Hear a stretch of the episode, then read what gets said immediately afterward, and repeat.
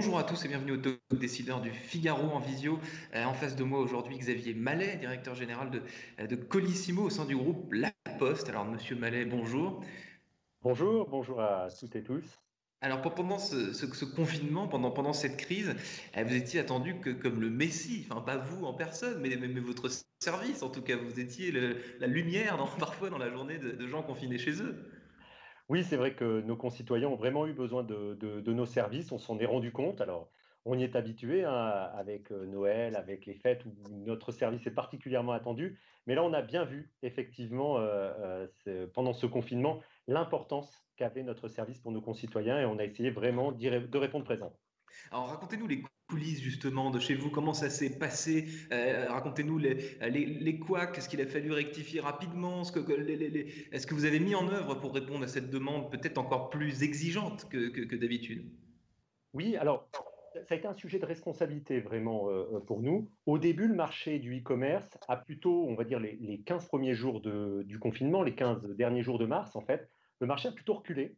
Euh, parce que le marché était désorganisé, il y avait des problèmes évidemment d'absentéisme partout, euh, certains sites e-commerce sont même fermés, des mmh. problèmes dans les entrepôts. Voilà, donc on a essayé de s'adapter tous euh, là-dessus, et la priorité, ça a bien sûr été de protéger les collaborateurs, et ça partout dans, on va dire, tous les maillons de la, du e-commerce, et puis protéger aussi les clients destinataires, puisque nous, nos facteurs et nos livreurs, ils sont 70 000, et sans mauvais jeu de mots, ils pouvaient être un facteur évidemment de diffusion du, du virus. Donc on, a fait attention aussi à protéger l'ensemble euh, de ces personnes. Et puis protéger, je, vous, protéger vos collaborateurs avant euh, d'assurer une livraison en temps et en heure, c'est plus, plus ah, important. Là, c'était vraiment la priorité. Hein, et en tant que euh, responsabilité d'entreprise, pour nous, c'était vraiment priorité. Protéger les collaborateurs, protéger les clients destinataires qui attendaient leur colis.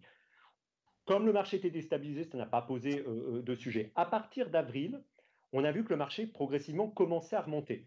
Donc mmh. nous, notre priorité, toujours en termes de responsabilité, c'était évidemment d'accompagner euh, ce service qu'attendaient nos concitoyens, accompagner les, entreprises clientes du e-commerce qui en avaient absolument besoin, parce qu'on pense beaucoup aux pure players, aux, gens qui font que du e-commerce, mais il y avait tous les magasins qui se mettaient sur le créneau du e-commerce. Et donc là, c'était impératif, pour pas dire vital, de pouvoir les accompagner.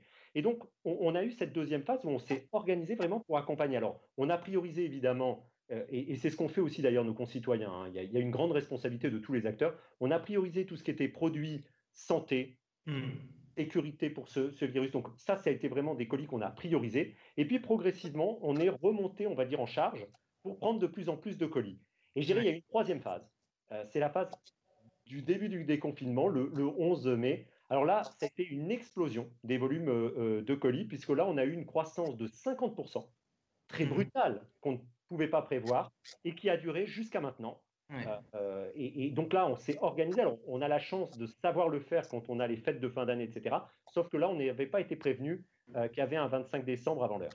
En vous écoutant, je comprends mieux pourquoi j'ai pas reçu un vêtement en temps et en, temps et en heure. Il y avait évidemment des choses plus, plus urgentes euh, et on le comprend euh, tout à fait. Donc vous, Xavier Mallet, vous êtes euh, rodé, si je puis dire, sur ce secteur, puisque vous avez occupé plusieurs fonctions au sein du groupe La Poste. Vous étiez directeur financier de Colipost entre 2005 et 2008.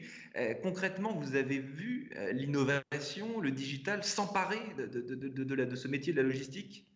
Oui, complètement. C'est vrai que quand je suis rentré au sein du groupe La Poste, hein, c'était il, il, y a 16 ans maintenant, mmh. dans une filière plutôt financière, comme vous l'avez rappelé, il est clair que la logistique était une logistique classique. Voilà, on n'avait pas de tel volume, et je dirais, nos clients à l'époque, on, ne s'en souvient plus aujourd'hui, c'était les grands ventes par correspondance. On pense à La Redoute ou Trois Suisses, hein, par exemple. C'était eux nos principaux clients. Et on a vu naître effectivement le e-commerce avec des besoins différents, tout simplement. Des besoins de vitesse, des besoins de tracking, euh, par exemple, des besoins de données, de data qu'on échange entre nous pour nous prévenir des colis, des volumes qu'on va avoir, des prévisions pour s'organiser, mais aussi des données des destinataires euh, que nous n'utilisons jamais à des fins commerciales, mais que nous utilisons pour mieux les livrer, pour les prévenir, pour leur envoyer un email, pour leur dire où est leur colis. Voilà effectivement progressivement ce qu'on a vu, euh, ce qu'on a vu euh, se développer ces 15 dernières années. Vous parlez de data, de tracking. Est-ce que c'est précisément ces infos-là sur lesquelles vous travaillez en matière d'innovation aujourd'hui Vous essayez de répondre à une demande, j'imagine, toujours plus exigeante des clients quand il s'agit de savoir exactement, quasiment parfois au kilomètre près, où se trouvent leurs produits. Oui, absolument. Il faut savoir que un des enjeux du e-commerce, hein, c'est évidemment la rapidité de la livraison. C'est un des enjeux clés. voilà. Notre sujet, nous, c'est évidemment d'aller vite, d'être responsable, on en reparlera peut-être, notamment en termes d'environnement, mais on, a le sujet aussi, c'est pas la peine de faire la course à, qui conduit le camion le plus vite pour arriver en bas de chez la personne et repartir avec le colis. Donc nous, notre sujet, c'est ce qu'on appelle le click to possession, c'est-à-dire entre le moment où le destinataire clique sur sa commande et le moment où il a le colis vraiment en main, que ce délai-là soit le plus court possible. Et pour répondre à votre question, euh, les données euh, euh, des clients vont nous servir à ça. Pourquoi? Parce que nous livrons généralement 91% des colissimo du premier coup à domicile. Voilà, hmm. on, y arrive très bien. Pendant la, période que nous avons vécue et qui est encore en cours de crise, nous sommes montés à 98%. Évidemment, les gens étaient plus chez eux, etc. Donc voilà. Mais nous proposons aux 9%, 9 de, clients que nous n'arrivons pas à toucher du premier coup, nous leur proposons ce qu'on appelle une interactivité, c'est-à-dire ils peuvent reprogrammer leur livraison, nous dire s'ils veulent qu'on revienne samedi prochain, par exemple, on, offre les 7 prochains jours, ou au contraire, s'ils veulent qu'on dépose tout de suite le colis dans un de nos 20 000 euh, euh, points relais, qu'ils soient bureaux de poste ou commerçants. Et j'ai, ça, par exemple, ça sert. J'ai vu d'ailleurs aussi en matière d'innovation, parfois les innovations, ça peut être des choses très simples, notamment, euh, je ne sais pas si vous êtes à tête personnelle le papa des, euh, des pick-up stations qu'on trouve dans les, euh, dans, les villes, mais c'est tout de même, c'est assez bête. C'est, on, met un box avec dedans, ça aussi c'est une innovation quelque part, et pourtant c'est un service tout à fait, tout à fait simple, il fallait simplement y penser. Absolument. Ce qu'il faut, c'est, autant c'est vrai que la livraison à domicile, c'est la préférence de nos concitoyens, à plus de 80% sur le marché de la livraison à, des colis en France.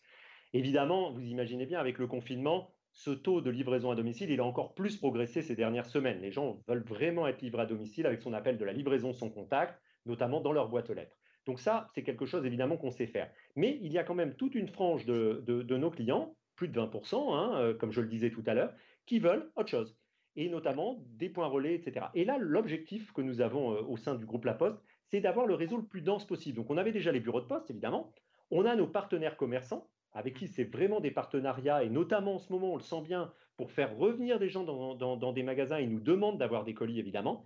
Mmh. Et puis, il y a aussi les consignes, parce que c'est une réponse, et c'est l'ensemble, je dirais, c'est pas une, un sujet parmi d'autres, c'est l'ensemble euh, de, de, ça qui donne un maillage de 20 000 points en France, qui permet vraiment d'être au plus près de vous. Hmm, parlons un peu de, vous maintenant, Xavier Mallet. Donc, je l'ai dit tout à l'heure, euh, après simplement quatre années, je crois, chez EY, vous avez depuis une fidélité absolument sans faille euh, pour, pour le, groupe La Poste. Est-ce que dans les grandes entreprises, comme La Poste, justement, comme plein d'autres, le frein de l'innovation, c'est pas les process? Parce que j'ai vu dans un. Tout à l'heure, j'ai fouiné un petit peu, parce que c'est mon métier. J'ai vu que sur, LinkedIn, vous aviez félicité un collaborateur proche qui quitte le groupe après 16 ans de bon au service. Quelqu'un avec qui vous avez, vous dites, déplacé des montagnes d'innovation. Est-ce que vous avez aussi déplacé des montagnes de, process? Oui, on essaye, parce que à la fois des grandes entreprises comme les nôtres, euh, elles ont besoin de process parce que, mm. euh, vous voyez, on fait, on fait euh, habituellement 1,3 million de colissimo par jour, 1,3 million. Là, en ce moment, on est plutôt à 2 millions de colissimo par jour, parce que, comme je vous disais, il y a une croissance, il y a une demande qui, s'est accélérée.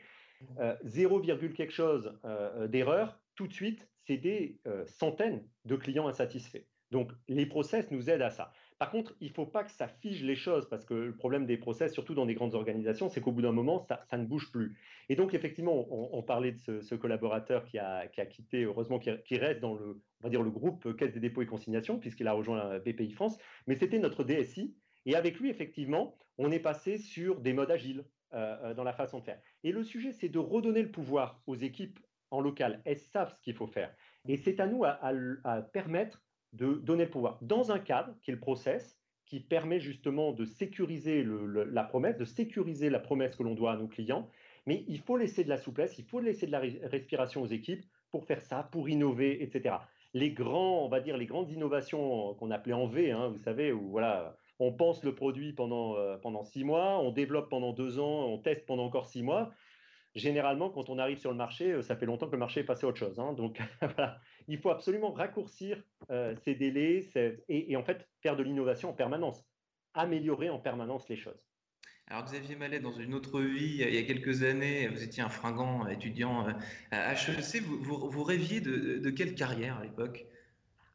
Pas de devenir un cadre euh, fidèle et loyal au, groupe La Poste, même si vous, vous êtes très heureux aujourd'hui.